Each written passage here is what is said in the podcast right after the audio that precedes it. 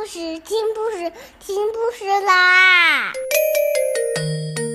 重要的事情说三遍，小屁哒啦啦，明天见！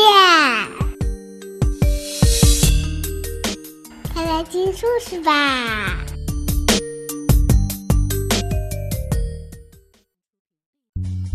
Hello, fellow members of school board. Today I will express my concerns about the FSA testing. I consider myself a well-educated young lady.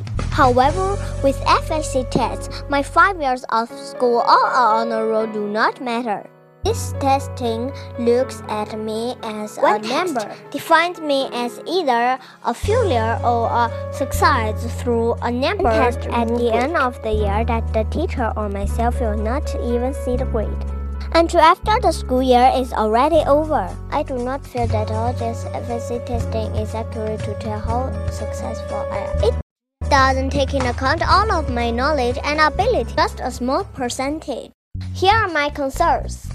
First of all, I do not feel good about a form on the FSA that you can have a sign assurance that you can even discuss the test with your parents. I'm not comfortable signing something like this. I have the right to talk to my parents about any and everything related to school and my education. Second, why am I being forced to take a test that hasn't even been tested on students here in Florida? How can it be accurate and valid on what I know? Why are we taking most of years stressing and prepping for one test?